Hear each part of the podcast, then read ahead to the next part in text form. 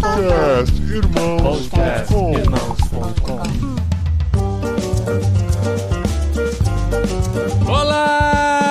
pessoas! Podcastirmãos.com Jetlag entrando no ar. Eu sou o Paulinho, estou aqui com o Gustavo, o meu troglodita favorito. Thank you, Paulinho. I'm Gustavo Borges, and today I'm here with a very good friend of mine, Hugo. Aê! बहुत बहुत बहुत शुक्रिया गुस्ताव मैं हुगो हूँ और आज मैं एलिजाबेथ के साथ हूँ और वो स्पेन में रहती है 21 साल से Uau! O que ele falou não, mas tudo bem, eu aceito. Humildemente eu aceito. Falei que você mora na Espanha há 21 anos já. Olha aí. Então vamos lá.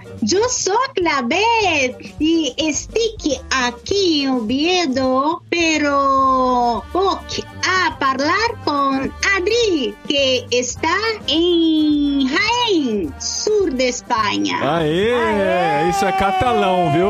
Pra quem ficou tentando identificar um espanhol, um português, um francês, isso é o catalão. Os catalães não nos ouçam, mas se mistura um pouco E de solta, português, de francês, um pouco de castelhano, mistura tudo isso e sai o É catalão. isso aí. Muy bien, muy bien. Yo soy Adriana y yo estoy aquí viviendo con mi marido en Andalucía hace tres años. No, Tres tres, meses. meses. tres meses, pero que parezca tres años. Eh, Estamos empezando a hablar español ahorita. Aê, muito bem! Esse programa não é um programa em outro idioma, mas estamos aqui para falar sobre idiomas com nossos amigos aqui espalhados pela Europa e pelo Brasil. O Hugo tá aqui na Inglaterra, a Beth tá aqui no norte da Espanha, o Gustavo ainda está no Brasil. A, a cada jet lag a gente cobra isso dele. Toma ali pressão. Eu e a Adri estamos aqui no sul da Espanha para fazer um jet lag especial sobre aprendizado de idiomas, coisa que todos nós passamos e estamos passando. Vamos compartilhar os desafios, os perrengues, as dificuldades e o benefício de se aprender novos idiomas.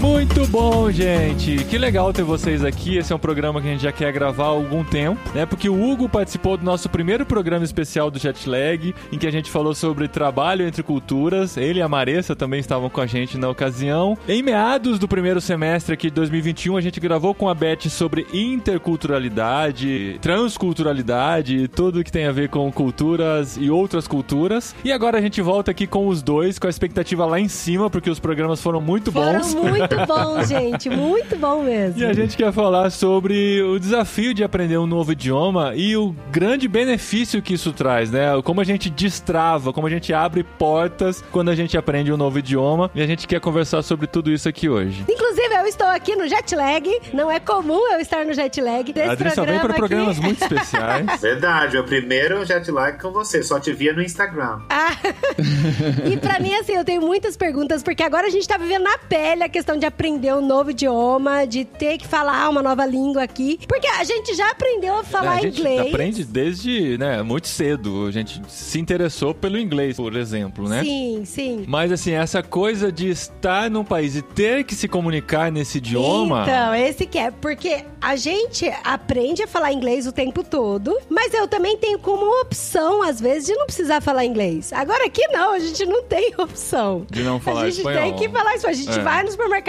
tem que falar espanhol. E assim, já passamos cada perrengue de ter dificuldade de não conseguir comprar um pão. Eu falei, gente, como pode? É fácil falar pão em espanhol. Como o povo não entende que eu tô falando pão? Um dos mitos daquele que quer aprender idioma, às vezes é esse, né? Será que eu só vou conseguir aprender idioma, por exemplo, se eu for para um país e viver ali? Lógico que não. É inegável que a experiência no país do idioma que você está aprendendo ou você quer falar é importantíssimo e te ajuda muito no aprendizado. Mas é claro que você também pode desenvolver aprendizado não indo a esse país. Eu conheço pessoas que falam idiomas perfeitamente e nunca saíram do lugar onde elas estão. Então são duas moedas. É um mito que a gente tem que desmistificar. Ainda mais hoje com a possibilidade tecnológica que a gente tem de conversar com pessoas ao redor do mundo sem sair de casa, né? Isso já Não, facilita gente, muito. E hoje tem Duolingo, né? Tem, du- tem Duolingo. A gente não chegou a usar, mas existem aquelas ferramentas também em que você se conecta, né? Você paga uma mensalidade ou paga por hora, você se conecta com nativos Com e fala nativo, sobre qualquer é. assunto com eles só pra ter essa interação, né? Tem muitas oportunidades nesse sentido. hoje. Gente, pra mim é tão difícil falar outra língua. É muito difícil. O Gustavo tá aqui de prova. Gente, eu sou de suar, de molhar a cadeira, de passar mal mesmo, Tem sabe? alguns níveis de dificuldade, dependendo da personalidade, e dificuldade ou facilidade de aprender. A minha esposa, pra ela, é muito difícil aprender idiomas também, só que ela é extremamente disciplinada, o que eu não sou. Aham. Ela, por exemplo, fala hindi melhor que eu. Assim, um hindi alto, digamos assim, hindi mais classe, nobre, né? E eu falo hindi mais de rua, né? Se precisar xingar alguém, alguma coisa assim, você falar. Ela não. Os palavrões você conhece, né? Esse espanhol que eu tô aprendendo.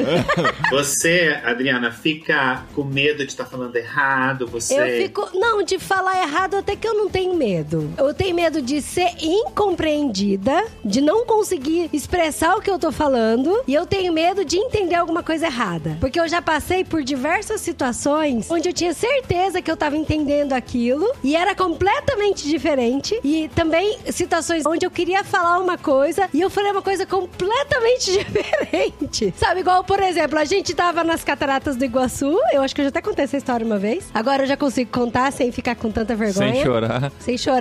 Eu faço parte de uma organização missionária, a CEPAL, que tá dentro de um guarda-chuva de várias organizações missionárias internacionais, chamada UCGA. E de três em três anos acontece essa reunião da Global Alliance. E aí aconteceu a primeira vez no Brasil, em Foz do Iguaçu. Então estava eu com um monte de gringo, um monte de gente diferente e só eu de brasileira. Paulinho estava fazendo macuco safari nas cachoeiras lá do Cataratas do Iguaçu. E aí, todos eles, quando estavam passando embaixo da catarata, tava usando capa de chuva. E aí eles falaram pra mim: Ah, você quer uma capa de chuva? Daí eu respondi pra eles: Falei, no, I, I, don't, I don't want because I'm getting hot and I want to get wet. Alguma coisa assim. Exato, Hugo. A Exato. cara do Hugo. Vocês perderam a cara do Hugo agora, gente. Foi isso que eu falei. E todos eles se afastaram de mim. E aí eu fiquei, ué, gente, eu, eu quero ficar com calor. Eles eu devem ter quero ficar pensado assim, nossa, crente no Brasil é diferente, liberal, né?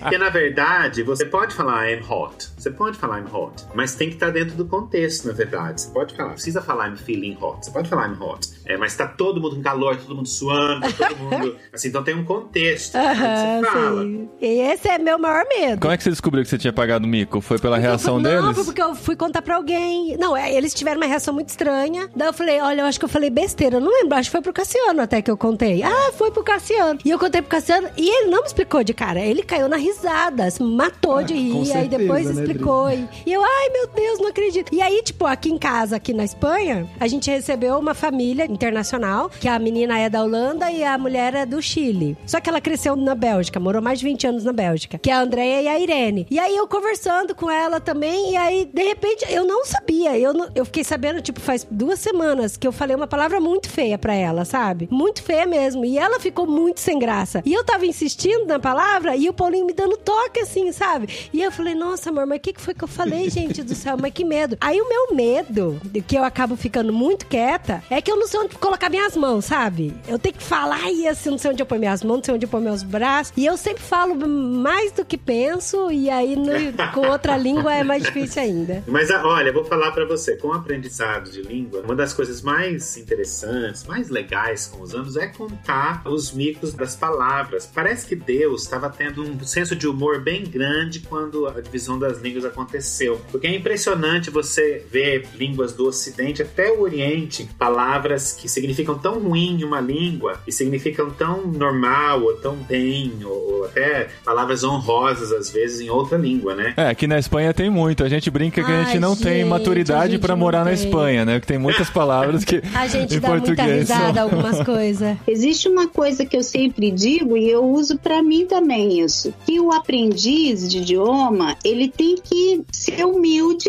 ao ponto de que o erro deve ser aquilo que o Hugo estava comentando. Depois a gente vai rir dentro de um, um tempo, a gente vai rir desse erro. Mas quando a gente está aprendendo, a gente tem que ser humilde, inclusive quando a gente está compartilhando, tipo esse momento que você estava compartilhando aí com a Irene, a gente tem que ter essa humildade e aceitar esse erro como algo normal. Inclusive, se você vê na pessoa que ela fez uma cara rara ou algo assim, isso não pode te intimidar. Você tem que simplesmente chegar para ela. Eu tô falando algo raro, você pode me explicar? Porque quando a gente tem essa atitude, a própria pessoa, mesmo se for a coisa mais escravosa do mundo, ela vai chegar para você no seu ouvido e dizer: ai, você falou um palavrão, você falou isso. Ah, né? verdade. Então, E você rir, aprender a rir de você mesmo. Aí que tá. Se a gente tá entre amigos, nesse caso, assim, as pessoas estavam em casa, são pessoas mais chegadas, eles sabem da novidade que é o idioma pra nós e estão dispostos a ajudar. Então eles vão dizer, vão nos ajudar. Assim como aconteceu lá em Foz do Iguaçu. Pode ter soado Sim. estranho, mas eles sabem, é uma brasileira tentando se comunicar Tentando com a gente. aham. Geralmente o gringo, quando tá no Brasil, ele fala: Eu não sei falar português, eu não vou me preocupar com os seus erros no, no É. idioma que você tá tentando falar pra se comunicar comigo. O maior problema é quando a gente se relaciona com estranhos, com pessoas Sim. que não sabem que nós somos estrangeiros. Ah, eles geralmente. sabem. Não.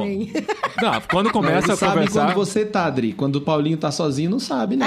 Não. Porque o Paulinho Quando é um cidadão boca, né? italiano. ele Não, mas é quando muito começa a conversar, eu ouso dizer que eles já percebem pelo nosso olá. Quando a gente diz o olá, eles já sabem, "Ah, isso daí não é espanhol, porque Ah. o olá já é diferente, entendeu? Mas assim, a gente fica com mais medo de errar com estranhos, porque eles não vão ter essa sensibilidade, esse Não, amor com a não gente vão. de saber que nós não estamos. vão ter. Muita gente é muito insensível, na verdade. Nós também somos, não importa a nacionalidade. Uma grande parte das pessoas são. Eu acho que Deus usa o aprendizado de língua para nos tornar mais humildes, porque de repente tudo que você sabia falar na sua língua, tudo que você é, todo o seu estudo, não vale nada, porque você não consegue, como você falou, não consegue comprar pão. Porque não importa que você tem PhD na língua que você fala, quando você chega numa língua estrangeira, uma pessoa analfabeta fala melhor que você. Isso nos ajuda a lembrar que nós não somos nada. na Aham, verdade, né? aham. Que é um processo de aprendizado, mas não é fácil, é dolorido, é, muito dolorido. Tem a ver com essa questão que Deus trabalha o nosso caráter, né, nisso. Aham. Mas uma coisa que eu acho que serviria talvez de dica é, por exemplo, toda aprendizagem de idiomas tem níveis. E o aluno, ele é consciente do seu nível, né? De um nível básico, um nível mediano, um nível mais avançado. Com certeza, eu, eu acho que a primeira dica é você estar ciente do, do nível de aprendizado que você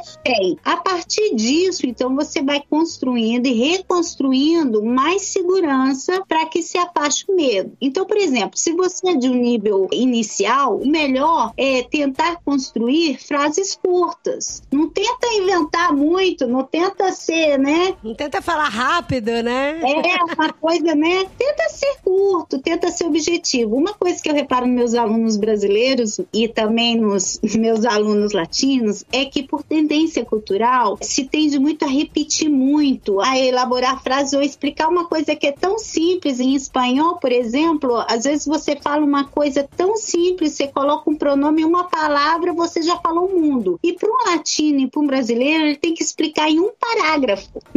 Então, nisso que ele vai explicar em um parágrafo, é claro, você, se tem um nível mais inicial, vai cometer mais erros. Então, uma dica que eu dou é você ser mais sensível ao ponto de tentar ser o mais objetivo possível. Estou falando dentro do idioma que eu domino, né? Que é o espanhol. Não sei o que, que o Hugo pensa disso. Eu tô aprendendo minha quinta língua no momento, tô estudando alemão, né? Estudo sozinho e também com professor de vez em quando. Eu dou aula de português, muito raro, dou aula de inglês regularmente, mas o que acontece? Nossa escola de idiomas na Índia, nós já recebemos mais de 30 nacionalidades e por alguma razão as escolas de idiomas fizeram algo conosco no Brasil de que todo brasileiro fala pra mim assim: ah, meu inglês é muito ruim, meu espanhol é muito ruim, meu o que quer que seja, é muito ruim. E aí eu faço um teste com a pessoa e aí coloco a pessoa, como a Elizabeth falou, como iniciante, como elementary, como no elementar. E a pessoa é um bom elementar. A pessoa realmente é um mal avançado, mas ela não é um avançado. É igual eu falar hoje assim, eu tô nos meus 40 e falar assim, nossa, eu sou um péssimo cinquentão. Claro, eu não cheguei nos 50 ainda.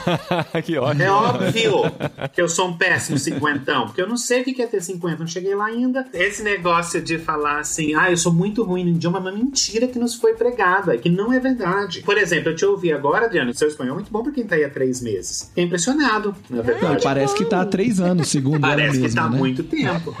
Não, é, mas eu- como a Elizabeth falou, é ser consciente do seu nível, na verdade, e aceitar o seu nível, que progride. E, por exemplo, pra você ir de iniciante a intermediário é rápido. Quando você chega no intermediário, você chega num platô. Aham. E todos nós chegamos. Porque com o intermediário, você já consegue fazer compras, você já consegue falar com amigos, você já consegue assistir televisão, você consegue fazer as coisas. Então, pra que, que você vai mudar? Pra que, que você vai subir? Então, por isso que pouca gente chega no nível mais avançado. Porque o intermediário é bom, é suficiente, É né? confortável, E, e aí, né? pra você pensar, confortável, essa palavra, pra você pensar em subir a montanha de novo, você pensa, assim, ah, não quero não. A gente tem que também pensar aonde vocês estão, né? Vocês não estão, por exemplo, numa cidade grande, vocês estão numa cidade pequena. Dentro do contexto que envolve tudo isso, é diferente. Se você chega como estrangeiro numa grande cidade, as pessoas estão mais abertas a ouvir, a entender, a ter mais paciência. Você se sente mais parecido com tudo. Só que vocês estão dentro de um contexto em que realmente quase não tem estrangeiros, é uma cidade pequena. Então isso também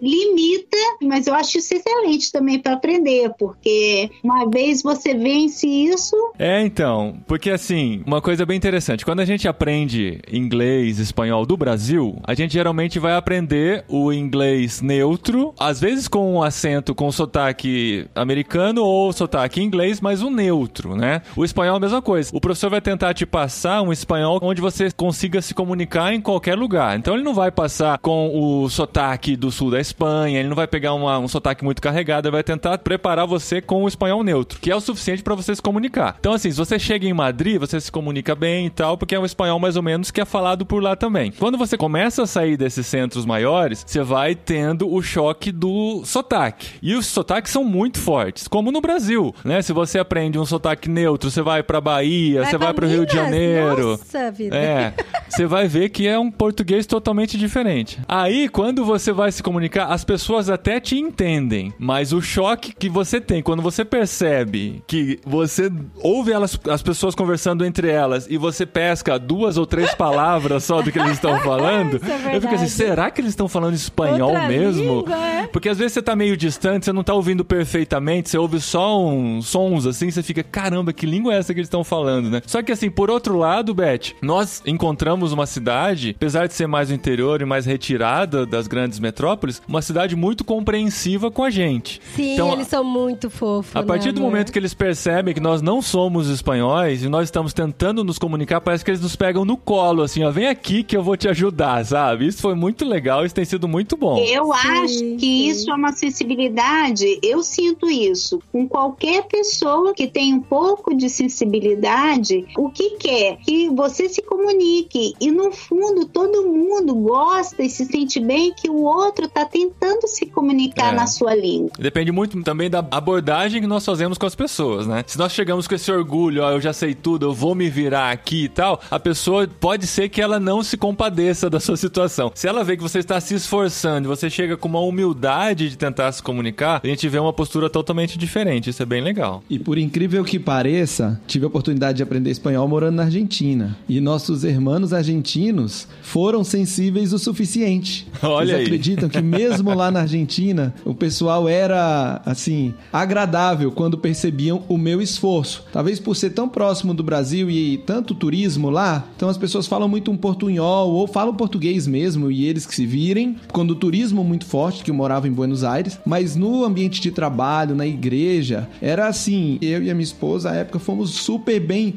acolhidos no nosso aprendizado de idioma. Tanto do pastor da igreja chegar no cantinho e me chamar e me explicar que aquela palavra dentro do contexto de igreja era palavrão, né? teve, essa, teve essas oportunidades, até no ambiente de trabalho. Eu me lembro numa reunião que eu estava apresentando um projeto, um status do projeto para o conselho da empresa. Então o presidente da empresa era francês, o restante todo mundo argentino e eu brasileiro. E eu é que estava falando, umas sete pessoas na sala. Lá pelas tantas, uma moça, uma senhora, virou para mim e falou assim: Gustavo, respira fundo, bebe água e fala em português. Deixa agora a gente se esforçar, porque a gente tá vendo o tamanho do seu esforço para se comunicar no nosso idioma. Eu tava lá três meses só. E aí eu bebi água, respirei fundo e falei: eu vou continuar me esforçando. E continuei no espanhol. Aham. E eu me lembro que nos primeiros, nas primeiras semanas, não sei se a Adri e o Paulinho estão vivendo isso, mas nas primeiras semanas, eu chegava em casa à noite, eu passava o dia todo em espanhol, né? Eu chegava à noite com dor de cabeça. Aí depois de um tempo, eu passava a ter dor de cabeça às sextas-feiras, porque sábado e domingo eu ficava muito com a minha esposa, falava menos espanhol. E depois de um tempo a dor de cabeça sumiu e, e aí eu comecei a estudar francês.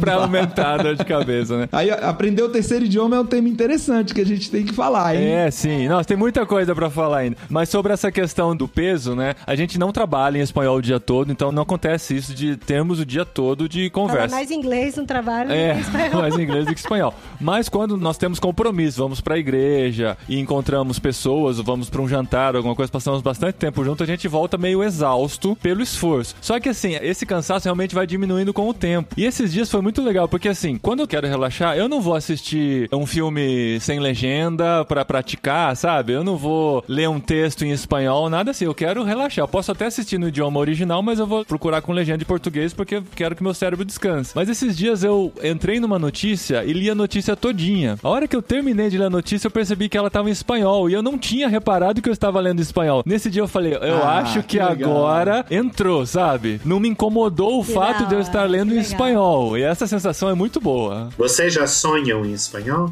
Ai, o Paulinho uma vez me acordou sonhando em espanhol. e falando alto. Eu falei, meu Deus do céu, o que que acontece? Quando a gente fala muito. Ele é sonâmbulo em espanhol. É, quando a gente fala muito durante o dia, à noite a que tendência tava é sonhar em falando? Não espanhol. lembro o que que que ah, não lembro falando. o que, que era. Ele era sonâmbulo, Dri, ele não vai lembrar. É. Não, o Paulinho dá risada dormindo, é umas coisas bizarras.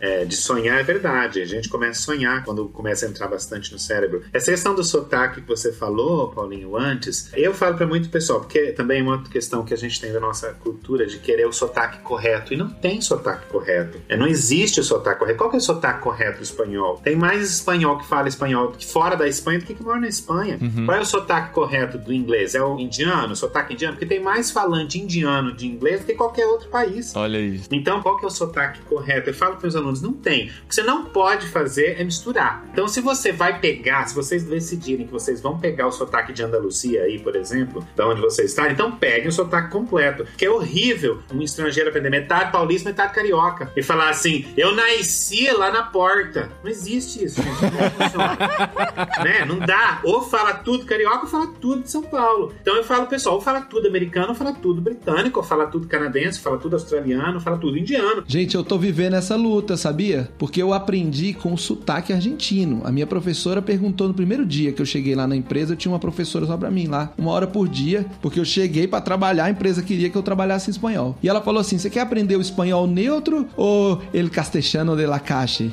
Aí eu, eu falei assim, eu quero aprender o espanhol da rua. E eu falava espanhol argentinês, né? Assim, bem portenho. Só que já tem muitos anos que eu não moro lá. Eu vivo andando na América Latina. Converso muito mais com bolivianos, colombianos, panamenhos, cubanos, nicaragüenses. E aí o meu espanhol já tá uma mistura de sotaque que até eu tenho vergonha. Eu preciso. eu falo assim, gente, por exemplo, essa semana eu vou dar uma aula em espanhol para várias pessoas da América Latina e o rapaz que tá coordenando a aula, ele é argentino. E eu falei, eu quero 15 minutos antes com você para eu aquecer meu sotaque. Eu quero ouvir ele, ele falando, boss, boss que haces, che, essas coisas, entendeu? Mas Pra isso é voltar ao normal, Gustavo. Isso é parte de, é o que não- vocês- a gente falou no começo do programa. Claro, existe a grande vantagem de hoje em dia com a tecnologia de você aprender não estar morando. Sempre houve, né? Mas é- hoje existe uma vantagem. Mas existe também a desvantagem de começar a ter essas misturas, porque não tem jeito. Porque você não tem ninguém, nenhum grupo dominante ao seu redor. O que aconteceu com a gente é que a gente aprendeu com o professor antes de chegar aqui, com um professor brasileiro, muito querido, ajudou muito a gente, e ele tentou ensinar esse espanhol neutro. Só que assim, chegando aqui na Andalucia, a gente descobriu o sotaque andaluz, que não é andaluz, Sim. é andalu. Andalu.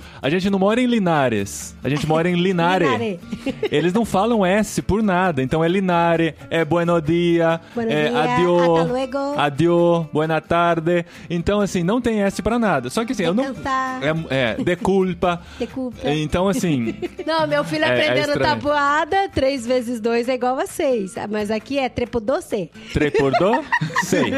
É assim. Trepudoce. Aí eu fui falar na igreja, né? Eu- a gente foi apresentando, se apresentar na igreja, eu essa falei, história é bonitinha. eu falei por uns 10 minutos e tal com o meu sotaque portunhol, né? Ah, você falou muito bem. É, né? a Adri falou que eu falei, todos falaram que eu falei bem, né? Ele fala bem. Claro, ele tem todo uma... mundo é Aí que gentil. tá. É Ele tem uma facilidade. Ele nasceu com aquele gene diferenciado que aprende idioma mais fácil do que o outro. Isso é real.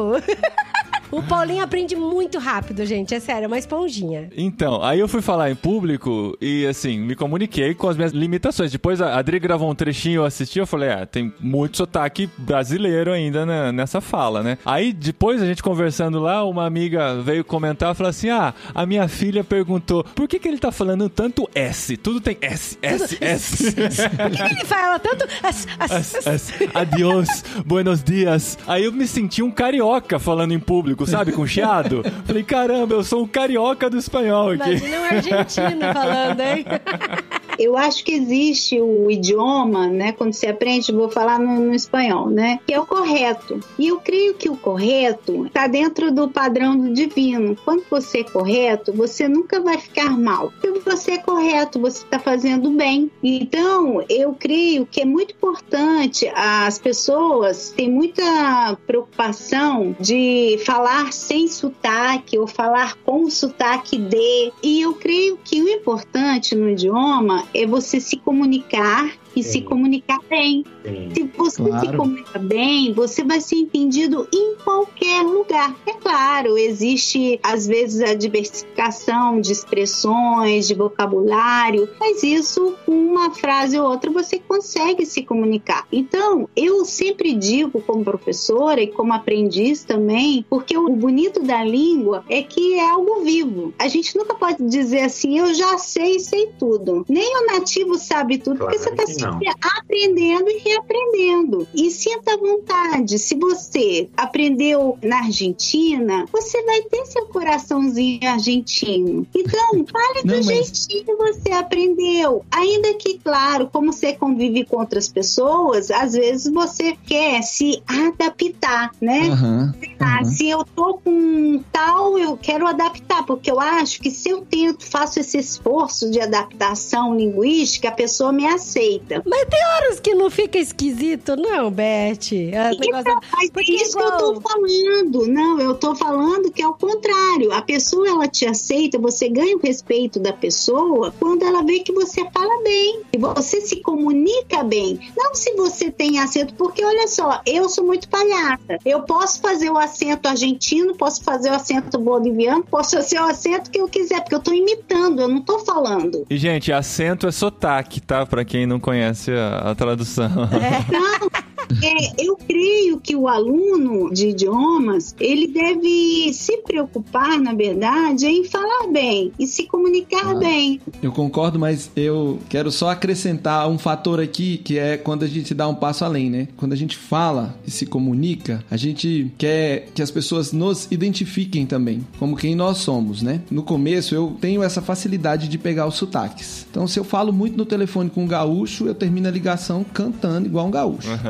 O Paulinho também. Eu sou assim, cara. Se eu volto converso muito com Minas- carioca, eu começo a chiar. É algo que não tem esforço pra mim e precisa, às vezes, é de alguém me chamar a atenção. No universo América Latina, sempre foi muito divertido quando eu, falando em espanhol, era confundido com o argentino. Isso me ajudava a quebrar um gelo, porque o argentino fala, tem um, um sotaque muito específico, então todo mundo rapidamente identificava e quando eu dizia que eu era brasileiro, então eu tinha a oportunidade de contar um pouco da minha história de entrar. E hoje em dia essa identificação mais ou menos se perdeu porque o meu espanhol acabou ficando uma salada. Então, o que eu buscava e a minha tristeza e, e o aquecimento que eu quero fazer é justamente para que eu tenha ganchos culturais para poder desenvolver minhas palestras, desenvolver o que eu quero fazer. Mas o mais legal não é o sonho de todo mundo que tá morando em outro país e aprendendo idioma, o que vai se esforçar pra isso, não é chegar ao ponto de não perceberem mais que você é um estrangeiro? Eu já achei que era isso. É. E eu me orgulhava, pecador que sou, das pessoas não perceberem que eu era brasileiro falando espanhol assim que eu voltei da Argentina. Mas hoje em dia eu sou tão feliz de ser brasileiro que todas as vezes se identificam que no fundinho tem um brasileiro lá, eu acho é bom. Mas isso gastou uns anos de eu virar humilde, entendeu? Tirar esse orgulho, né? Jesus trabalhando na minha vida e tal. Eu, pra falar a verdade, eu não tenho expectativa nenhuma. Não, é muito difícil, é muito difícil, mas. Segundo a ciência de estudo, na verdade, né, Second Language Acquisition, que é uma ciência né, de estudo da línguas, é impossível, depois dos 13 anos de idade, você pegar um sotaque de um nativo. Existem algumas exceções se a língua é muito próxima, como, por exemplo, o espanhol argentino do português, o espanhol uruguaio do português brasileiro, que é muito próximo. Então, existem algumas exceções, né? Mas, geralmente, depois dos 13 anos de idade, é difícil. Então, hoje, por exemplo, eu falo aqui na Inglaterra, as pessoas não sabem de onde eu sou, que eu perdi meu sotaque brasileiro. Na verdade, tem acontecido demais no Brasil, todas as vezes que eu vou, as pessoas acharem que eu sou estrangeiro. É. Ano passado, eu tava na casa do Gustavo, quando eu saí, eu peguei um táxi um dia, e aí eu entrei no taxista, aí o taxista, oi, pra onde você tá indo? Eu falei assim, ah, eu tô indo pro aeroporto, não lembro onde eu tava indo, lá em Brasília. Aí o rapaz falou assim, ah, interessante, eu moro onde? Eu falei, eu moro na Inglaterra. Nossa, o senhor gosta do Brasil? Eu falei, gosto, gosto muito do Brasil. Aí ele falou, você vai fazer o quê lá em São Paulo? Eu falei assim, ah, minha mulher tá lá. Ah, o senhor casou com uma brasileira? Eu falei, casei com uma brasileira. É Verdade, ué? É, não é mentira. Aí eu falei, casei com a brasileira, tá na casa dos pais dela. Ele falou, nossa, mas o senhor fala português muito bem. Eu falei, obrigado. Eu estudei muitos anos, verdade. Estudei na escola, gente, do pré-primário ao colegial. Estudei português pra caramba. Aí ele falou, conversamos de política, porque ele né, reclamou do Brasil. Eu falei daqui, de outros lugares. Ele falou, muito bem, obrigado. Só umas palavrinhas o senhor erra, mas muito bom. E deixei o moço feliz, que achou que levou um estrangeiro pro taxista. Eu nem contei isso pro Gustavo, esqueci de contar. Então, assim, meu ponto aqui é: as pessoas sabem que eu não sou britânico, mas não sabem de onde eu sou. Então, pela minha cara e pelo meu nariz grande, que graças a Deus ninguém no podcast consegue ver, as pessoas acham que eu sou alemão ou holandês, alguma coisa assim. Todas as vezes. Nunca tive até agora alguém que acertou, né? Então você pode perder o seu sotaque da onde você veio com os anos, mas é muito difícil, né? É porque às vezes, assim, numa conversa mais longa vai ser identificado, né? Mas assim, numa interação, numa padaria, a pessoa achar que você é de lá e tal, é, é uma coisa que, assim, o dia que alguém me confundir com o espanhol aqui, estando na Espanha, eu vou ficar muito feliz. Já aconteceu. Uma vez eu estava na Índia, é, onde eu morei lá, Paulinho, uns anos. Eu estava na casa de uma família de amigos e a gente estava conversando com uma senhora, uma senhora de mais de 70 anos, amigos nossos. E eu estava no quarto deles e a cortina fechada. E aí a gente conversando, conversando e com rindico. Aí a neta, uma das netas dela abriu. Quando a neta abriu a cortina, falou assim: "Ah, estrangeiro? Você é estrangeiro? Eu falei assim: sou. "Ah, Pensei que era um indiano. Nossa, mas eu fiquei que tão legal. feliz.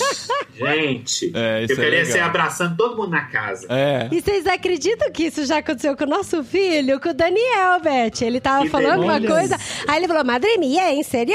E alguém falou, nossa, ele falou igualzinho uma criança espanhola. Igualzinho, sem nem tirar nem pôr. A voz, a entonação, tudo. Eles, na verdade, vão chegar a isso, né? É. Ele tem chance, ele tem chance. Tão bonitinho eles falando já. Eu acho que tudo tem a ver com o nosso coração, de ser aceito, de amar muito, mas linguisticamente existe uma coisa que, inclusive, isso acontece quando você já tem um nível bilíngue, né, ou de idiomas, é que você pode relaxar e, por exemplo, eu vou dizer o que acontece comigo. Eu tenho 21 anos aqui, desde os 17 anos que eu falo espanhol, e aprendi espanhol, escrevo melhor espanhol, infelizmente, que português, eu tenho peninha disso. Mas, por exemplo, às vezes eu sinto que eu tô tão relaxada que linguisticamente eu falo. E aí eu acho que é essa mistura de tudo aquilo que eu sou, porque você pergunta o que, que você é, o que, que você se sente. Ah, eu me sinto cidadã do céu, eu sempre falo isso. Claro. Eu me sinto um pouco brasileira, eu me sinto um pouco espanhola, eu me sinto essa cidadã do céu, agora eu me sinto asturiana. Você tá entendendo?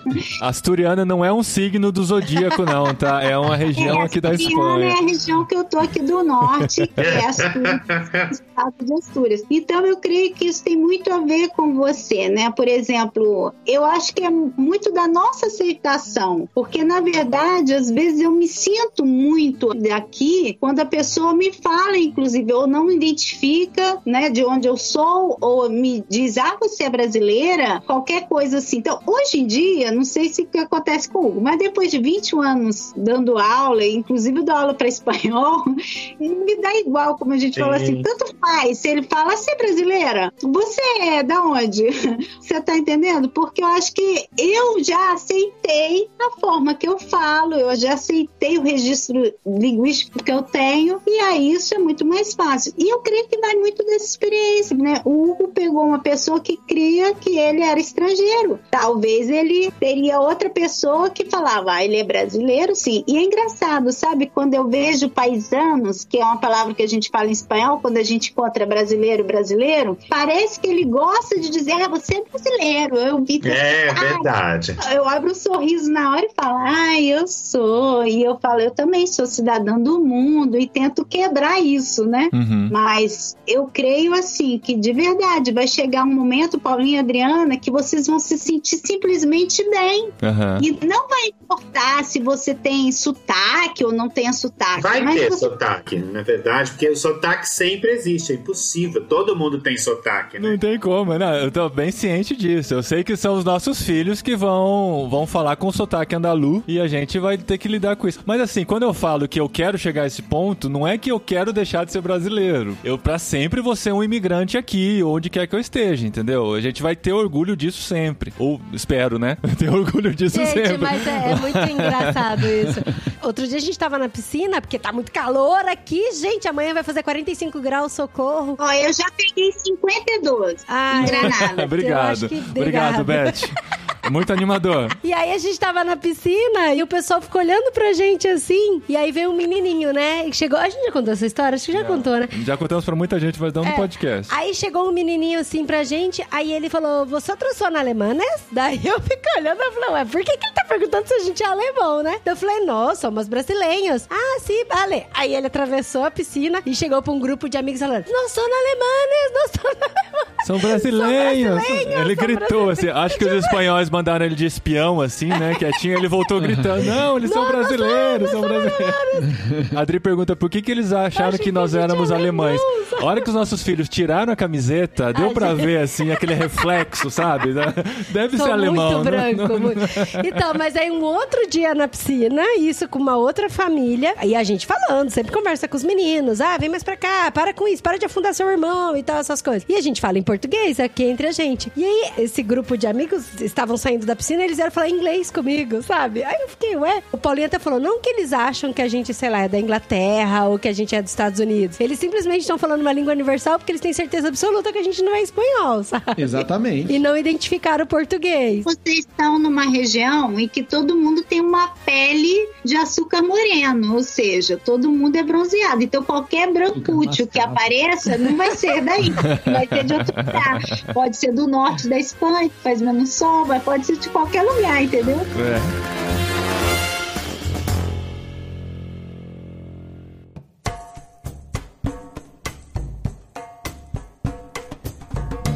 Você falou que você tinha algumas perguntas, Adriana, com respeito a aprendizagem de língua ou experiência. Você tem alguma coisa que você pensa assim, eu gostaria de Então, perguntar? é, a primeira que eu queria saber, assim, se é mito ou se é verdade.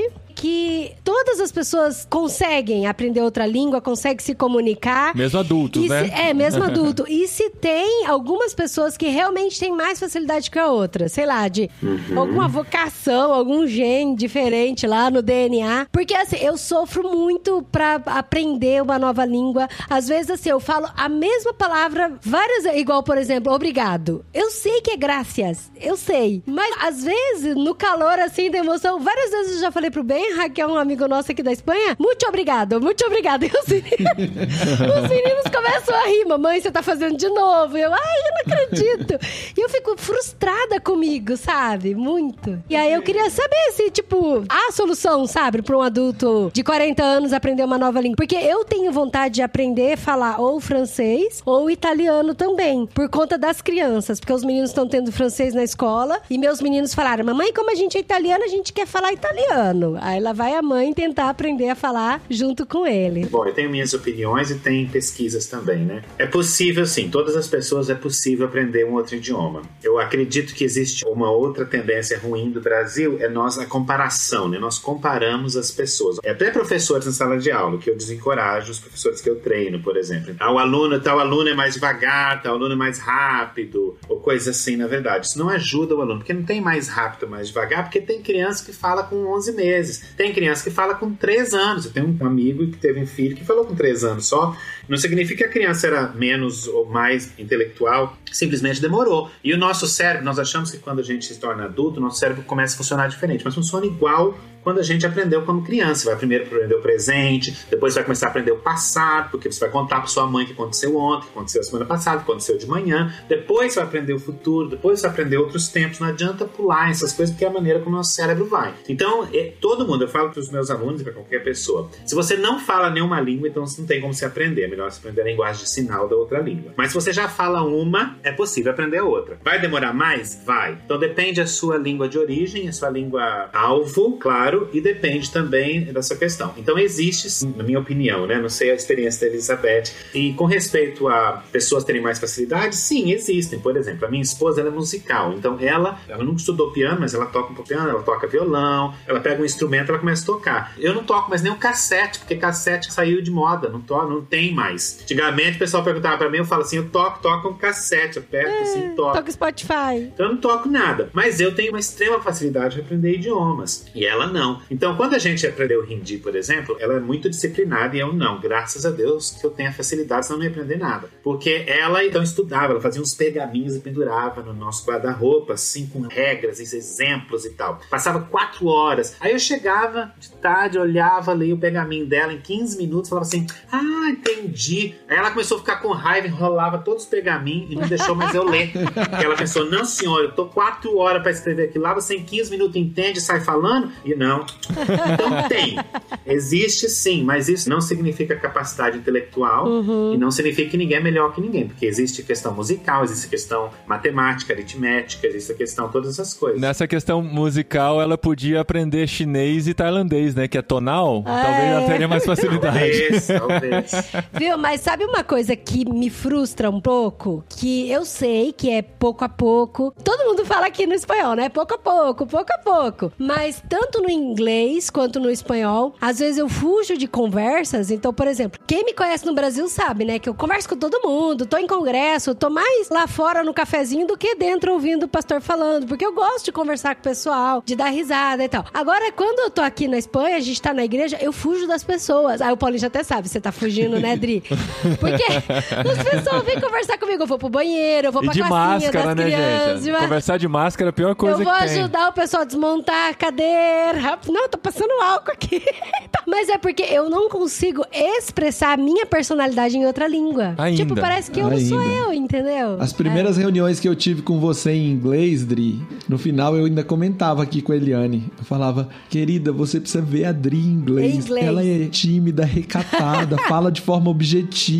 Sim, direto. Mas é porque meu vocabulário é curto. É. Eu acredito que nós mudamos um pouco dependendo da língua que nós estamos falando. A personalidade nossa Sim. muda um pouquinho. Não, eu sou uma você acaba- diplomata falando inglês.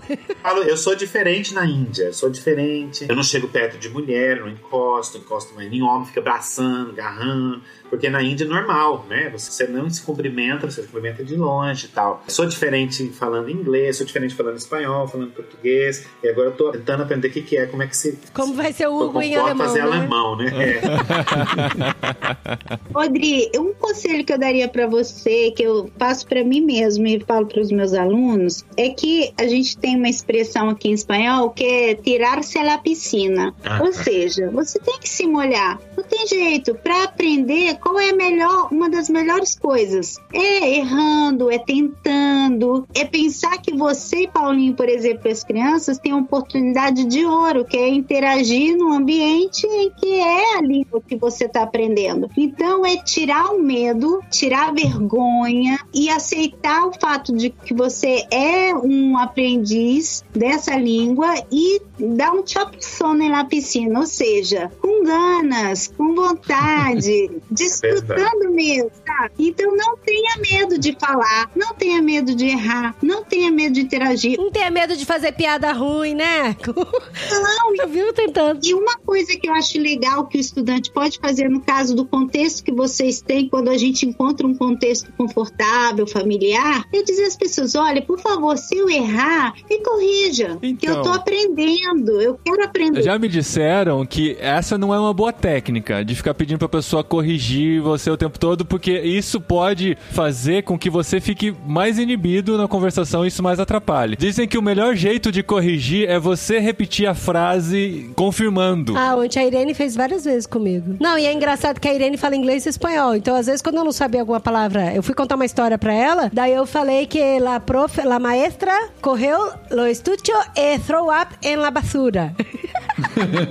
Aí ela ah, correu Ah, o estúdio e tirou ela E basura? tirou. Ah, e ela sim. pero estucho, eu tinha falado lá estucho, no, estucho é el estucho. El então correu el estucho. Ele estuda. Sim, ah, assim, isso, isso que ela fez. E tirou em la basura. Ah, mas ela é uma pessoa sensível, né? A verdade é que nós, como a Elizabeth está falando, nós podemos fazer a nossa parte, mas existe gente sensível e gente insensível por aí e não tem como a gente evitar isso. Para mim, eu acho que nas minhas experiências de aprendizado em lugares e com pessoas, crianças são ideais, porque crianças, se eles te corrigem, não é tirando sarro, não é sendo irônico ou mal, é engraçado, eles, se eles vão rir, vão rir porque vai achar engraçado e você ri junto, na verdade, né? Eu acho que quando, eu não sei como Elizabeth você faz, mas eu tento dar muito um bom pedaço das aulas, das pessoas terem uma parte de free speaking, de falar livre, né? Quando você está conversando, é muito importante deixar a pessoa falar, mesmo que a pessoa fale errado. Como você falou, Paulinho, porque se a pessoa começa a me corrigir a cada duas, três palavras, você quer Ah, eu parar de falar. desanimo, eu desanimo, eu paro de falar Trava, também. né? Você vai falar, e agora? Vou errar de novo? Vou errar De de, novo? acordo, Hugo, o que eu falei, Paulinha e Adri, é um círculo de confiança com pessoas de confiança, porque também acontece ao contrário. O que, que acontece? Eu pego muito aluno que está há 10 anos aqui, que poderia já estar falando excelente espanhol, e fala horrível. Por quê? Porque nunca ninguém corrigiu. Então, é Ah. claro, a gente, como professor, a gente não corrige o tempo todo. Você deixa falar e depois aquilo que você acha mais relevante, você corrige. Então, você fala, Irene, de vez em quando, se eu falar alguma coisa errada, depois você fala pra mim que eu quero corrigir. Não é que, né, você vai chegar pra todo mundo e falar assim: olha, gente, todo mundo pode me corrigir. Sim. Quem me corrigir mais, marca mais ponto, né? O Hugo me ensinou uma palavra muito interessante para esse processo de ninguém te corrige e você cria uma fluidez com alguns erros. Aham. Como é que era a palavra? Fossilization. Você- Isso. Aí. Você fossiliza. E aí, o problema de você não se au- ou autocorrigir, ou como a Elizabeth tá falando, pedir alguém de ser. Porque eu estou numa situação. Eu morei 19 anos na Índia. Sempre trabalhei mais com britânico e com americano e coisas assim. E agora estou aqui. Mas eu, às vezes, encontro pessoas aqui que nunca saíram da cidadezinha onde eu estou. Então, eu falo uma palavra que, para 200 milhões de indianos falantes lá, é absolutamente normal. E a pessoa aqui me corrige na hora, mesmo que a pessoa entendeu. Isso me irrita profundamente. Você tem pouca paciência. Não, porque eu tenho vontade de falar pra pessoa, então, se você sair da sua cidadezinha aqui, você vai perceber que em outros lugares do mundo se fala assim, mas tudo bem, eu vou falar como você quer pra te ajudar. Tem essas pessoas que não conseguem, né? Mesmo que entenda, mas simplesmente pensa assim, não, não, não é assim que você fala, é de outra forma, né? Mas esse processo de fossilização é possível de ser quebrado? É possível de ser quebrado, mas é muito difícil. É muito É difícil. difícil, mas, por exemplo, no meu caso, como eu trabalho com uma língua que é muito próxima, né, às latinas, quando eu pego alunos italianos e brasileiros, principalmente, eu, por exemplo, eu dou aula só para fossilização de erros, que são brasileiros que estão aqui toda a vida e que falam com muitos erros. Sim. Então, ele falou toda a vida lá água, lá água, lá água, lá água. Então, até ele corrigir isso, exige o quê? Um esforço, Claro, exige maior, né? exige disciplina e principalmente contextualizar, porque também tem as circunstâncias. Tem pessoas que não é o caso do Paulinho e Adriano, mas tem pessoas que vai para algum país, aprende a língua depois de formalmente, né? Depois de tantos anos, ou então nunca aprendeu formalmente, ou então só convive com pessoas que falam o seu idioma materno. Então tem várias coisas que ajudam a fossilizar o erro. E um desses é esse, quando você não tem gente de confiança que vê que você erra em determinado momento e que te corrija. Por isso que é importante você ter esse papo aberto e ser Claro. aberto para isso. Não é Claro. toda a torcida do Flamengo. É importante, como a Isabel está falando, e vocês estão no começo da imersão cultural aí de aprendizado de idiomas, como o Gustavo falou, se você permite se fossilizar, se você permite usar mucho no lugar de muy e coisas assim, que as pessoas vão entender, vão entender. Porque quando você aprende uma outra língua, o que acontece? Existem erros aceitáveis no idioma, que a cultura aceita, que o país, que a semântica aceita, na verdade, né? Existem erros aceitáveis. Então, por exemplo, no Brasil, você pode falar assim, nós fumo. Ah, nós fumo lá. Se o estrangeiro aprender a falar nós fumo, legal. Mas ninguém vai falar eu fumo. Porque eu fumo é de cigarro. Então, eu fumo não é um erro aceito. Uhum. Você fumo não é um erro aceito. Nós fumo é um erro aceito. Então, tem isso no inglês, tem isso no espanhol. O problema é que quando você aprende a língua, você faz o erro aonde não é aceito. Então, por exemplo, eu tenho muitos amigos ingleses que não falam diferença no plural do verbo to be. Eles nunca falam was, were. Eles só falam was. Então eles falam we was there yesterday. We was there. Where was you? Eles falam assim. É aceitável, Uau. entende? Mas não é aceitável você, por exemplo, às vezes tirar. Você não fala assim, oh, I am teacher. Não é aceitável. Você tem que falar I am a teacher, porque uma pessoa que nunca estudou aqui, ele vai falar we was, mas ele vai falar I am a teacher. Então tem erros que são aceitáveis culturalmente, a semântica permite. E se você aprender esses erros, beleza. Mas tem erros que não são aceitáveis, que nós temos também no português e todas as línguas têm. Que louco isso. esses aí a gente precisa de ajuda urgente, especialmente os que estão imersos aí. É. E é importante a gente se forçar a falar o certo pra fugir da fossilização, né? Ou pra fossilizar corretamente. Mas pra mim, uma coisa que é frustrante, que assim, eu tô lidando no coração muitas coisas, é quando eu treino, treino, treino, treino uma palavra, uma frase, e a hora que eu vou falar, eles não entendem. Daí eu fico na minha cabeça, ah, deve ser por causa da máscara. Porque assim, por exemplo, algumas palavras eu tenho muita dificuldade de falar, tanto no inglês quanto no, no espanhol. E aí uma vez eu fui comprar pão aqui na padaria e aqui eles fazem a siesta, às duas da tarde. E assim, tudo fecha. E quando eu cheguei no supermercado às duas da tarde, eu percebi que a padaria estava fechada, mas a mulher da padaria estava terminando de contar as moedinhas lá e tal, né? E aí eu perguntei pra ela, falei assim: Olá, la panaderia está cerrada? La panaderia está cerrada? E ela, que tu hablas? Eu, eu estou perguntando se la panaderia está cerrada. E ela, não compreendo. Aí ela atravessou, saiu da padaria, chegou até na frente do carro e falou assim: Olá, Manolo, que essa chica está hablando? Aí eu, eu estou perguntando se la panaderia está cerrada. E ela, não compreendo. E a outra, eu tampouco. Eu, por quê, meu? e ela, que tu queres? Que tu queres? Eu, eu quero comprar um pão. Ah, vale, vale um pão. Toma, toma ali um pão. E eu, tá bom. Cara, eu nunca vi alguém morar num lugar com tanto gaiato. Mas eu fiquei tão frustrada, porque eu falei, gente, eu quis perguntar se a padaria tava fechada. E eu fui ficando nervosa. Mas foi no começo isso, vai. Tem esse trunfo também. Você falou corretamente. Você falou, la panaderia está cerrada. Mas olha só o que, que você fez. A pessoa lá dentro, talvez, o primeiro ponto, ela não te entendeu. Não te entendeu, não foi porque você não falou corretamente uma frase em espanhol. Não te entendeu por quê? É muito comum aqui, se a padaria está já fechando, a pessoa ninguém vai te atender. Então, talvez ela entendeu como uma afronta. Uma afronta assim, nossa, essa padaria tá fechada? Então a saída dela foi fingir de besta. Sabe o que também é muito importante, Adriana, vocês pensarem quando no aprendizado? Agora, eu fiz isso com um aluno esses dias, um aluno que eu estou dando aula para um aluno avançado de inglês, né? Mas ele tem algumas fossilizações e alguns erros. Por quê? Você tem que entender aí onde vocês estão, aonde eles param na sentença e aonde está a entonação. Porque acontece, existe lugar correto que a cultura permite parar. E às vezes você importa isso dessa língua original. E aí você para ou você dá a entonação de uma forma diferente. Por exemplo, por que que português de Portugal entende português brasileiro e português brasileiro não entende português de Portugal? Porque o português de brasileiro é silábico. Nós separamos em sílabas. Português de Portugal não é silábico. Porque é igual hindi. Hindi não é silábico. Não, hindi não tem sílaba tônica, não tem nada disso, por exemplo, né? Então, talvez quando você falou, a panaderia está cerrada, eu não sei como é que o pessoal fala aí, eu não sei como é que o pessoal, aonde eles param, aonde eles dão a entonação correta. E como a Elizabeth falou, se a pessoa tá na cabeça dela, obviamente está fechado, tô lá dentro. A pessoa tá perguntando, ela com certeza está tentando entender o que, que ela tá perguntando. Não deve ser da padaria, deve ser de outra coisa que ela tá perguntando. na verdade, porque é óbvio que tá fechado. Além disso, Hugo, existe uma coisa que em espanhol é comum, Adri, não sei se você aprendeu isso quando você estava em aula, é que a gente, por exemplo, as interrogações e as perguntas, às vezes que são afirmativas, também podem ser negativas e vice-versa. Então, se você fala assim, vienes comigo, não? Então, a pessoa fala, é, isso, mas por que, que a pessoa fala não? Se é não, é porque ela não vai vir comigo. Porque aqui a gente fala, vienes comigo, não? Uhum. E aqui várias vezes a gente vai perguntar, a gente diz tanto no, se, ou Ou verdade, ou o que seja, e tem a ver com isso que ele tá falando, da entonação. Sim, sim, Mas são sim. coisas que pouco a pouco vocês vão claro.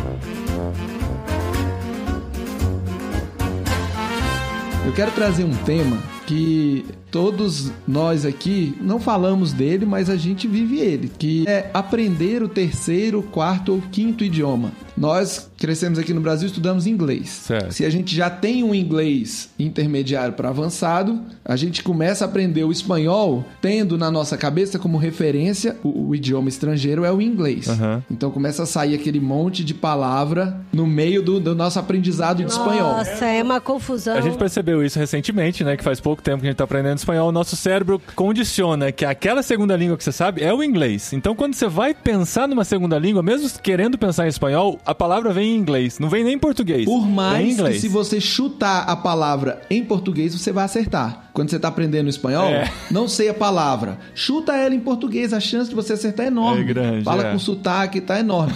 em inglês, a chance de você acertar é mínima. Aprendendo espanhol, eu tava num trem indo pra Bolívia e eu aproveitei 18 horas no trem. Eu lembro que eu tava aprendendo, tinha umas palavras, então eu sentei perto de um rapaz, eu vi um rapaz, falei, é você que vai ser meu professor agora pela, pela viagem do trem. e aí eu lembro que eu falei pra ele assim, como se diz este en el cielo colores assim? Aí ele, arco-íris. Eu, ah, arco-íris, claro. Isso é, isso é frustrante. Demorei cinco minutos pra explicar e o cara, arco-íris.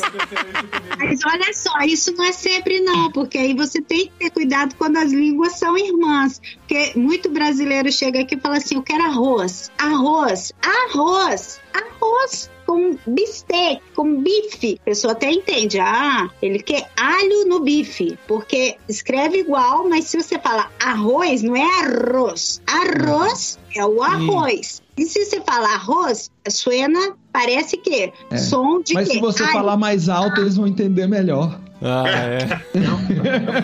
Ah, Voltando à tua pergunta, eu creio que existe no cérebro, e isso é científico, que desata algo que vai te ajudar. Então não é igual. Se você já fala cinco idiomas, você já tem mecanismos que te ajudam no aprendizado. É claro, sempre como aluno de idiomas, vai ter algo que você tenha mais facilidade, que você vai desenvolvendo isso. Inclusive no processo de aprendizado, vai melhorando. Então, quanto mais línguas você vai aprendendo, tem coisas que você antes era super difícil e que você na outra pega assim, super fácil. É porque você já ampliou, além de destravar o cérebro, você já ampliou o seu repertório de palavras. E às vezes tem palavra no espanhol que tá mais conectada ao inglês do que ao português. Essa palavra veio do inglês ou veio da mesma origem que o inglês. Então, por você já conhecer até essa forma, essa estrutura de frase no inglês, você assimila mais fácil no espanhol. Eu vou te dar minha experiência. Eu fiz especializações em neolatinas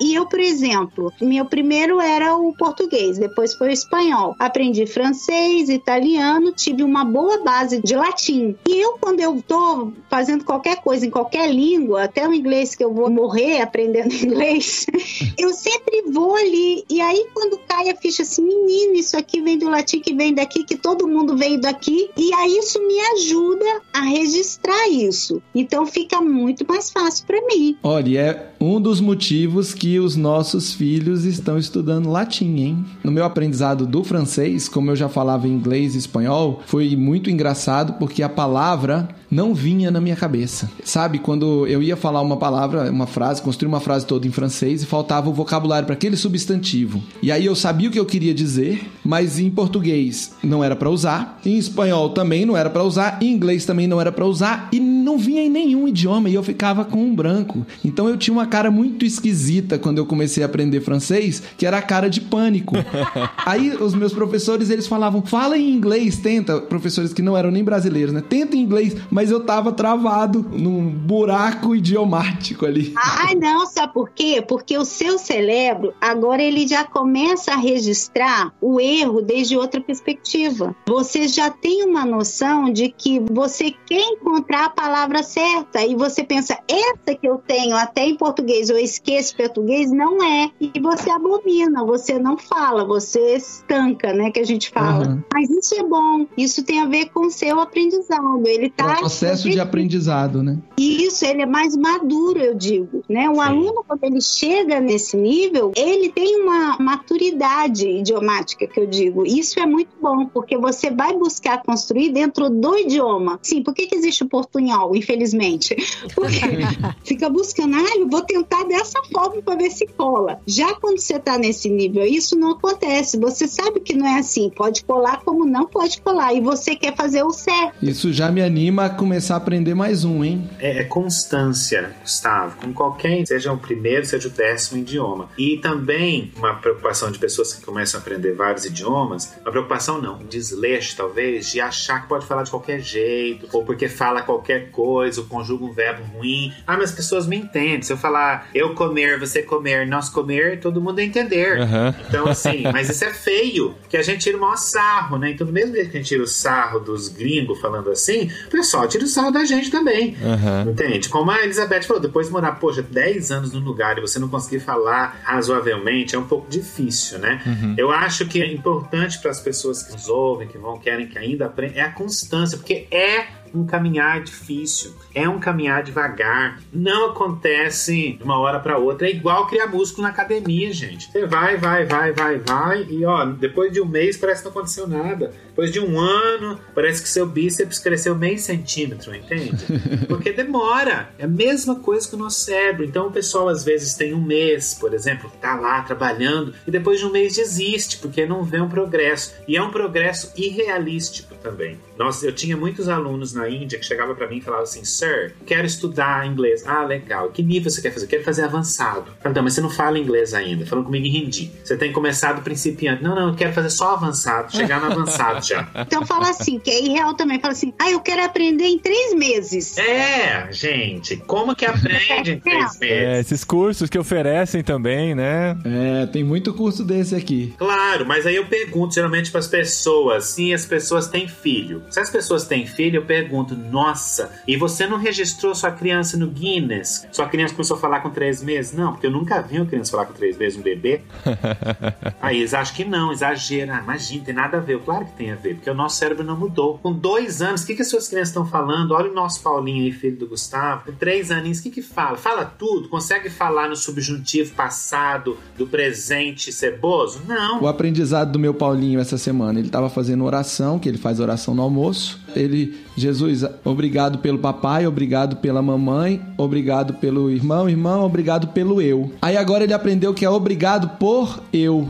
Logo, logo ele vai descobrir que é por mim. Mas a gente não tá apressando ele. Calma, ele já saiu do pelo eu pra por eu. Claro que com a ajuda dos professores e irmãos mais velhos que deram uma, sacaninha, uma zoada mas nele. é a né? mesma coisa. Então as pessoas acham que depois de dois anos, claro que você estuda muito mais rápido, né? Como adulto, você tem áreas de disciplina. E outra coisa importante notar também é que o seu ouvido sempre vai desenvolver mais rápido que a sua boca. Por isso a gente tem dois ouvidos e uma boca só. Uma criança de dois anos, você consegue falar pra criança assim: não põe a mão na tomada. E a criança entende. Ela não vira pra você e fala assim: por que, que eu não posso pôr a mão na tomada? Por acaso eu vou tomar um choque muito grande e vou morrer? Ela não fala isso. Mas ela entende. Ela não tem esse vocabulário esse expressar, mas ela consegue compreender. Então é a mesma coisa a gente, estudando a língua há muito tempo, você entende muito mais que as pessoas estão falando do que você consegue comunicar. E isso é normal, mas muita gente se frustra com isso e acaba parando. Né? Então a constância é importante, é importante manter, manter porque vai chegar. Outra coisa que eu acho muito importante o pessoal ser realista, você falou, ser realista, né? É isso, não existe isso. Eu vou aprender em três meses, eu quero rápido. Ah, inglês fácil. Qualquer língua tem a sua dificuldade, tem o seu tempo, tem seu aprendizado. Pode ser mais fácil por ser irmã, por ser próxima, sim, mas é uma outra língua. Você tem que aprender tudo de novo. Tudo de novo. É. Minha filha chegou para mim outro dia, falou assim: pai, eu quero aprender inglês. Eu falei: que legal, filha. Vamos desenvolver o seu inglês. Ela falou: pai, mas eu quero aprender hoje. Eu falei: como assim, filha? Ela não tem paciência para esperar, pai. Eu quero hoje aprender inglês. O que, que eu faço? Amanhã eu já quero estar tá falando. Isso foi a sua terceira, né? Muito cara da Sofia. E você sabe um fenômeno que ah, tá começando a acontecer com a gente e a gente tá começando a apagar a língua? Porque quando a gente via as pessoas fazendo isso, a gente achava meio babaca. Que é quando tá falando português, confundir e soltar umas palavras que são mais fáceis em espanhol e sair no meio da frase. Sim, sim. Isso a gente chama de interlíngua. Inclusive, eu, quando eu chego no Brasil, sei lá, chego, primeira semana, vou falar numa igreja. Eu cheguei hoje de manhã, falo em algum lugar, em alguma universidade, alguma coisa. Eu falo, gente, me perdoa. Eu falo 24 horas uma língua, vou chegar aqui, eu vou misturar. E eu até explico É o da aquecimento que eu interlíngua. falo. Tem que fazer um É. Claro. Aí até eu falo, gente, vocês vão traduzindo aí, levo até na brincadeira e tudo, para que a pessoa entenda. Agora, é claro, depois de um mês no Brasil, eu já começo. Claro. a- Mas depois de muitos anos, né, Elizabeth, a gente acaba esquecendo algumas palavras. E gíria, você volta pro país falando gíria que não existe mais. E a palavra na língua que você está vivendo vem mais fácil, O né? sobrinho fala, tio, isso é do ano da onça. O seu sobrinho com certeza não fala que é do ano da onça, porque o ano da onça é do ano da onça também, tá? Eu não quero esquecer isso que eu estava conversando com um amigo nosso que está no Japão e ele é professor de espanhol, mas tem um público japonês, né? E ele estava me falando, Beth, os asiáticos às vezes têm muito essa coisa de listas, ou né, que é as coisas muito assim esquematizado e puxa, a gente aprende tanto sobre isso, sobre aprendizagem cognitivo e que eu não sei o que, que eu faço quando ele quer assim, ah, eu, não, eu quero uma lista de todas as comidas, né, em espanhol. E aí a gente tava falando sobre isso. E eu, eu quero comentar isso com vocês, principalmente para aquele que aprende o idioma, né? Nada é, é tão bonito como um aprendizado cognitivo. O que, que é isso? Gente, olha só, não se limite a estar aprendendo listas, memorizando. Sim. Se você tem a memória de elefante, foi o que eu falei esses dias com ele, se você tem a memória de elefante, se para você decorar 30 palavras assim é tranquilo, tudo bem. Mas você vai aprender algumas coisas quando, sei lá, você conviver com alguém, ou, ó, é tão normal se você pode sair do seu lugar e ir para um outro, você vai comer. Não tô falando nem de sair para fora, tô falando que você sai da sua cidade e vai para outra e você come uma coisa diferente e aí você aprende. Por exemplo, eu fui aprender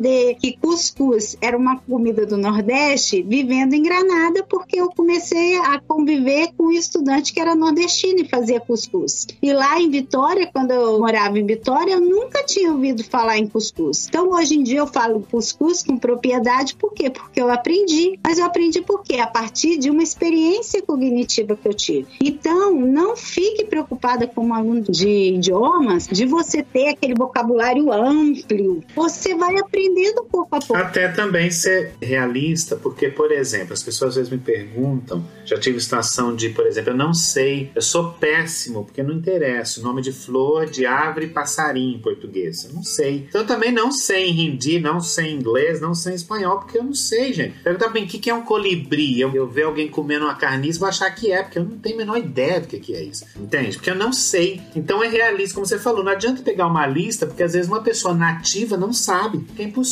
você não sabe tudo, né? A língua é muito rica, como você falou no começo da conversa, língua é um organismo vivo. E nem os nativos sabem tudo de uma língua. Nós estamos sempre, porque tem sotaques, tem regionalismos, tem palavras que se usam somente em lugares, e tem áreas específicas. Ah, então, e como a língua é um organismo vivo que tá sempre mudando, é legal a gente ter um leque de várias coisas, de várias fontes pra aprender. Eu falei do Duolingo ali, mas o Duolingo me ajudou a conhecer algumas frases, por exemplo. é Não, mas eu uso. Ah, é eu super uso importante. Então, eu gosto do Duolingo, eu gosto de ouvir música no Spotify, eu gosto de estudar música, gosto de estudar comida. Inclusive, eu tô ensinando as crianças da igreja a jogar Pokémon GO. E é uma oportunidade que eu tenho de falar em espanhol com as crianças. E é mó bonitinho, porque daí acaba o culto, as crianças vêm tudo em cima de Porque mim a pra Adri tá fugindo Pokémon dos adultos pra não falar com Pokémon. eles. Ela se junta com as crianças. Com as crianças. Eu acho assim, as aplicações são todas válidas. Qualquer aplicação ou qualquer ferramenta, né, que existe para animar você a aprender, eu acho que é válido, sabe? Pensar, eu nunca critico nenhuma plataforma ou nada.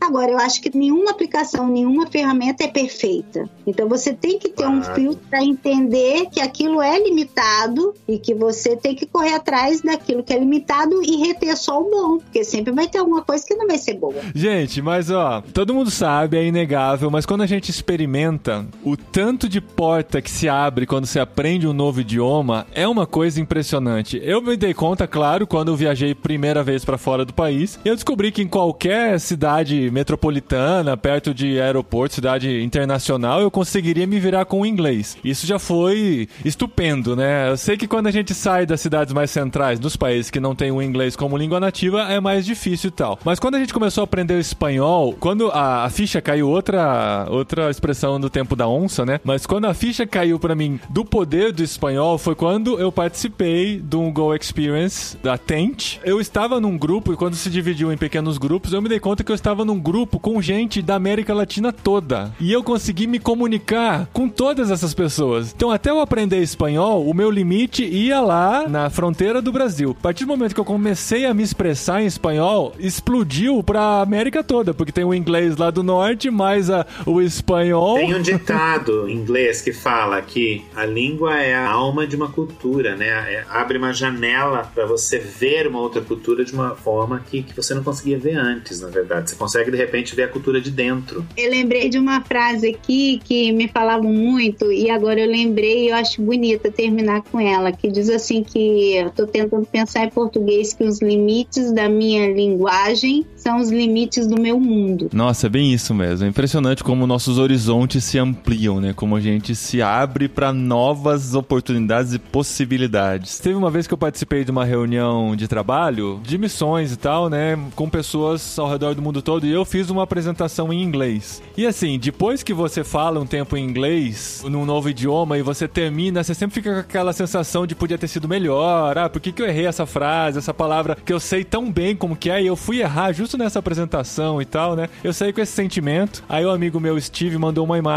Tava escrito em inglês, mas era mais ou menos isso. O seu sotaque pra mim significa bravura. Uau! Eu fiquei tão feliz, assim, porque, assim, eu tava me esforçando, né? E, assim, aquilo foi possível por causa desse esforço, né? E reconhecerem isso e entenderem isso dessa maneira foi muito especial pra mim. Eu acho que a tentativa já vale muito, né? Se a gente tá se esforçando pra se comunicar, é claro que estudando, se preparando pra isso, a gente tá chegando em algum lugar, né? Sim. Gente, tem muita coisa boa pra gente falar ainda. Esse papo tá interessantíssimo, mas assim, né? Pessoas precisam voltar pro trabalho, tem outros que estão no fim do expediente. E a gente tem que precisa. Tem gente que tem que editar Tem esse gente que tem que episódio. tomar o chá das 5 que já atrasou. É, então a gente precisa encerrar por aqui, ficando com essa vontade, esse gostinho de quero mais pra gente voltar nesse tema e conversar mais sobre ele dentro de outros jet lags. Vai ser muito interessante também. Mas assim, só pra dar aquela finalizada de divulgação de todo mundo que tá aqui. Todos já passaram pelo podcast, já sabem mais ou menos o caminho, né, Hugo? Mas você continua com a escola lá na Índia. Sim, a escola na Índia continua. Hoje nós damos aula de inglês, de espanhol, de alemão, de francês, de hindi e às vezes de português quando precisa também. E de urdu, né? Hindi e urdu que são línguas irmãs. Eu não estou morando na Índia agora, mas as escolas continuam. Muitas aulas online por causa da pandemia ainda acontecendo, né? Mas já estão começando a chegar pessoas como estudantes, com visto de estudante também para poder estudar. Então a escola assim continua e eu dou, tenho dado aula, muita aula de inglês online. Sigo também fazendo isso de forma pessoal também. Ah, então tá. Então aqui no post tá o site da escola pra você se informar melhor, Heritage Institute, e o link pro perfil do Hugo no Instagram está sobre o nome dele aqui no post desse episódio também. E da Beth a mesma coisa, a Beth também oferece as aulas em espanhol online. Nossos filhos fazem aula com Ah, ela. e eles amam. Eles amam, amam, amam. Eles terminam na aula. Hoje a aula foi Eles muito gritam legal. um pouquinho, né? A gente escuta da. eu falo, gente, por eu que, falei, o que, que, que tá eles acontecendo gritam? nessa aula, gente? Mas o, o link pro Instagram da Beth tá aqui também. Quer falar mais alguma coisa, Beth? Não, eu só quero animar. Eu acho assim que um dos mitos que tem, que a gente não falou, porque são muitos, é que a pessoa pensa assim: ah, gente, eu não tenho um coeficiente intelectual, eu sou grande demais, né? Eu acho que não. Eu só deixo isso, essa pincelada para cada um de vocês. Nunca é tarde pra gente aprender. A gente pode Não é aprender mesmo. sempre. Enquanto a gente estiver respirando, a gente está aprendendo. Pode ser um idioma, pode ser aquilo que Deus faz na vida da gente, o caráter da gente, que a gente está sempre aprendendo né, a moldar segundo aquilo que, que Deus deseja pra gente. Então, assim, eu sou uma que anima qualquer pessoa a estar aprendendo sempre. E o idioma é tão lindo, porque quando a gente aprende o idioma, você se aproxima daquilo que Deus fez. E Deus ama todo mundo, né? Jesus veio para todo mundo. E é tão bonito quando a gente vê isso desde a perspectiva de um idioma, quando a gente consegue falar, né, ou viver aquilo que a gente sente como cristão para outra pessoa de outra cultura, de outra nação, no seu idioma. Isso é muito lindo. Nossa, isso é demais. Você poder compreender e ser compreendido por uma pessoa de outro idioma, a ponto de poder compartilhar do amor de Deus pra ela, vale todo o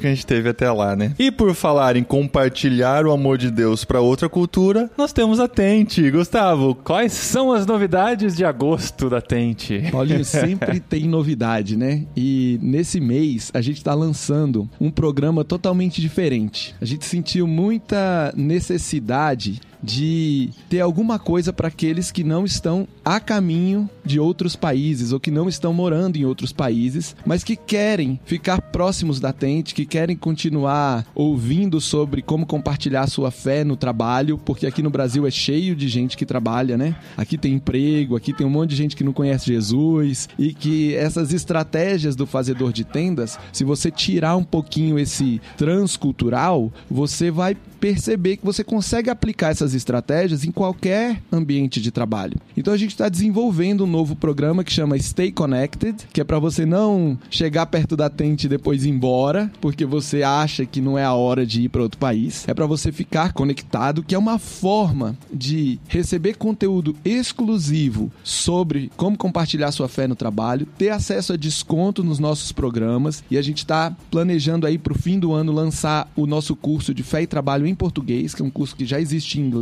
mas não vai ser traduzido, vai ser gravado por nós brasileiros Oh, que legal. com, com conteúdo já adaptado, vamos dizer assim, ao nosso cenário cultural aqui do Brasil. Então, quem tiver no Stay Connected vai ter acesso a isso antes. A partir do ano que vem, a gente volta com uma série de eventos ao vivo. Então, quem estiver no Stay Connected vai poder ficar sabendo antes, poder se voluntariar, trabalhar com a gente, nos ajudar. É uma forma não só de a gente entregar um pouco de conteúdo e manter a pessoa alimentada com esse universo de fé e trabalho, mas é uma forma também daqueles que acreditam na nossa causa, que é a causa de levar o evangelho a todo ambiente de trabalho, que essas pessoas possam contribuir com a Tente, nos ajudar financeiramente, nos ajudar espiritualmente, nos ajudar com a força do braço no dia que a gente tiver um evento ao vivo de novo e precisar levantar uma cadeira, sabe? Voluntariar-se, Uhum. né, para participar com a gente de congressos e ter acesso a algumas parcerias. A gente já tem uma parceria firmada com a Envisionar, que vai dar descontos nos programas da Envisionar. Temos outras parcerias aí em andamento, tanto desconto de livro ou acesso a outros tipos de cursos que são adequados não somente àqueles que estão pensando em ir, mas também àqueles que vão ficar. E como todos os programas da Tente, eles têm um custo, porque a Tente é uma empresa e trabalha no ambiente empresarial e acredita que essa troca de serviços e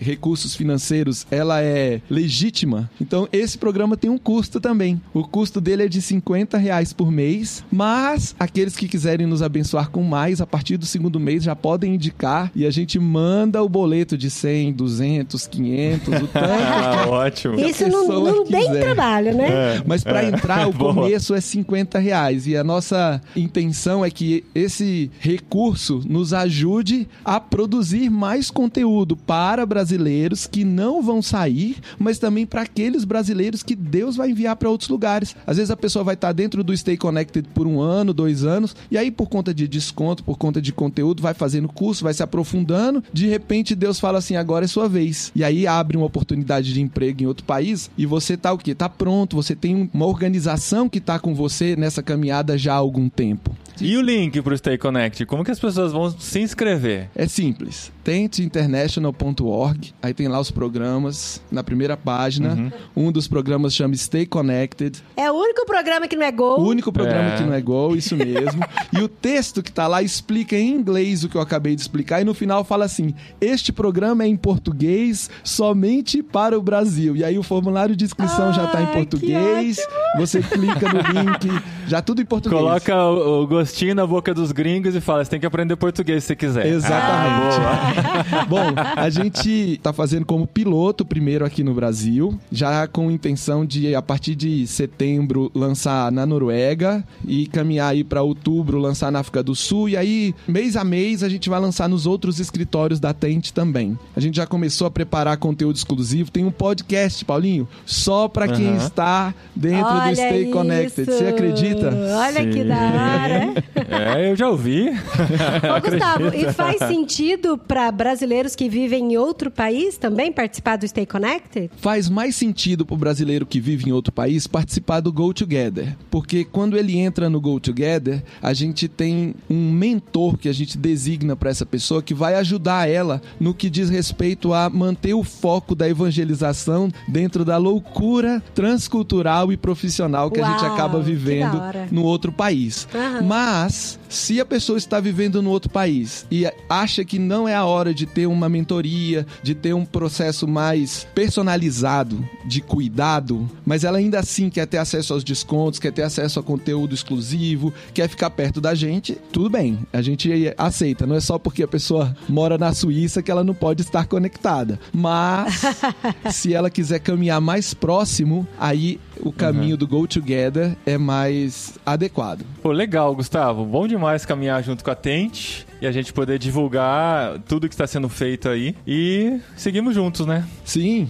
mês que vem teremos mais, mais novidades e mais podcasts. De volta às entrevistas. Gente, e é importante pro pessoal que tá ouvindo a gente seguir a Tente nas redes sociais, porque assim, a Tente tá uma máquina de produzir conteúdo, produzir evento. Eu que faço parte do grupo do WhatsApp, não consigo acompanhar às vezes. Eu falo, não, deixa eu olhar lá nas redes sociais, porque tá tudo organizadinho, é muito mais fácil de acompanhar. São conteúdos muito bons, assim, vale muito a pena você seguir nas redes sociais pra não perder e participar da forma que você achar melhor. Brasil Tente no Instagram, né? Isso é o melhor aí, jeito Brasil de Tente no informações. Instagram. E eu queria parafrasear um amigo meu que nós dois a gente tinha o mesmo sentimento no coração, mas que a conversa de vocês aqui foi muito boa e conseguiu destravar um pouco disso na minha vida. Eu achava que tudo que eu tinha, não tudo que eu tinha, mas tudo que eu podia aprender de inglês eu já aprendi.